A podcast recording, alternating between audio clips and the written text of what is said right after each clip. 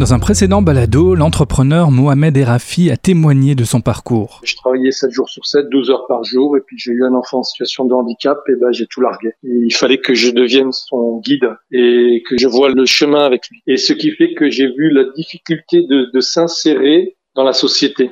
J'ai beaucoup, beaucoup voyagé. Donc, je considère que la France, on est encore mal loti on a encore beaucoup, beaucoup de choses à faire dans le handicap, aussi bien pour les enfants que pour les adultes, par l'insertion, par le droit au travail. À partir de ce témoignage, on a voulu approfondir le sujet avec Laure Couty, fondatrice de CAP, jeune société alsacienne créée il y a quelques mois et très engagée socialement avec l'idée de déconstruire les croyances autour du handicap. Alors CAP, effectivement, est une entreprise qui est toute jeune, qui agit principalement là maintenant sur le département du Bas-Rhin et du Haut-Rhin et qui a une véritable volonté de déconstruire effectivement les idées reçues quant au handicap et surtout de faciliter les liens entre les personnes dites en situation de handicap et les structures dites de droit commun et les structures dites normales. Comment vous êtes arrivé justement euh, sur, euh, sur ce sujet-là euh, précisément? Alors j'ai 20 ans d'expérience dans le champ du handicap, aussi jeune que je puisse être. J'ai travaillé 10 ans dans l'accompagnement de personnes en situation de handicap. Et en fait, suite à cette expérience-là, j'ai à la fois bien compris de quoi est-ce qu'il s'agissait quand on parlait de situation de handicap, mais j'ai aussi eu envie de comprendre davantage quels en étaient les ressorts. Et c'est suite à ça en fait que j'ai postulé à la MDPH euh, pour en être cadre et diriger une, une équipe d'instructeurs administratifs. Et en fait, euh, j'ai totalisé du coup à la fois une expérience de terrain d'accompagnement de personnes et une expérience administrative. Et ces deux expériences-là, en fait, elles m'ont permis d'avoir une vision extrêmement large de ce qu'est finalement la question du handicap et de comment est-ce qu'on en part euh, sociétalement en France là maintenant en 2020. Et c'est suite à ça en fait que j'ai eu envie de mettre à profit, si vous voulez, mon expertise et mon expérience. Et, euh, et je me suis dit que la meilleure manière d'y arriver, c'était de diriger un établissement médico-social. Et donc suite à ça, j'ai fait la formation de directrice d'établissement médico-social. Et une fois le diplôme en poche, mes plans ont changé et j'ai créé CAP. Alors, vous, l'avez souligné, hein, vous avez une, vraie expérience, notamment au niveau administratif. Euh, est-ce que mhm. justement, ce, côté administratif, c'est ce qui freine encore certaines entreprises à, franchir bah, le cap, pour le coup? Alors, je pense oui.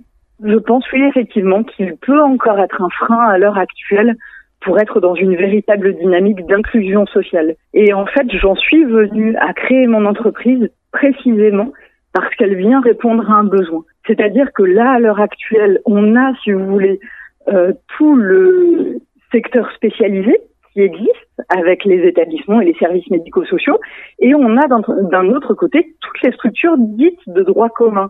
Et à l'heure actuelle, il n'existe pas véritablement de pont entre l'un et l'autre. Et moi, je suis là effectivement pour faire des ponts entre les deux et pour faire en sorte que chaque personne, quelle qu'elle soit et quelles que soient ses difficultés, puisse faire des choix et ses propres choix sans que l'environnement à un moment donné fasse barrage à ses choix qu'elle veut faire.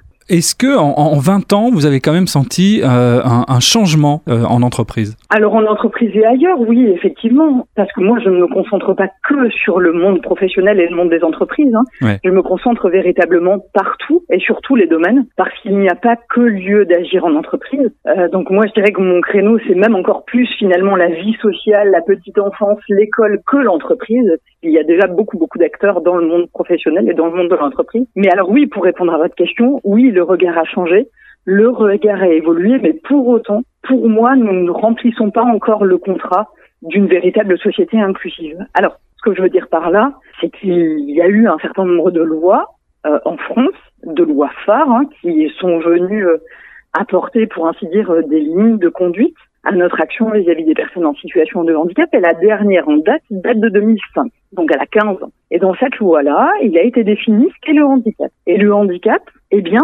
c'est une entrave à un moment donné posée par l'environnement. Et c'est d'ailleurs pour ça qu'on parle depuis là de personnes en situation de handicap. Et moi, c'est véritablement ça, ce switch que je veux accompagner. C'est-à-dire que bien trop souvent, là encore, quand on parle de handicap, on pense véritablement à une disposition intrinsèque de, de la personne. C'est-à-dire la personne, elle est aveugle, elle est sourde, ok, bon bah, bref, ça s'arrête là. Ouais, c'est vraiment un déplacement sémiologique qui montre qu'en fait le handicap vient de l'extérieur en fait. Exactement, exactement.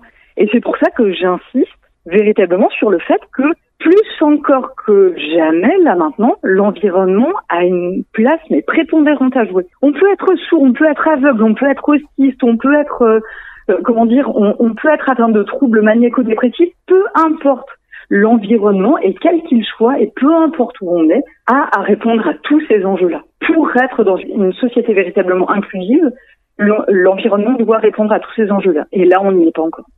Alors, Laure Coutier, en fait, votre travail, euh, au-delà de, l'accompagnement avec euh, les personnes en situation de, handicap, c'est d'infléchir euh, l'extérieur, d'agir finalement sur, sur l'environnement.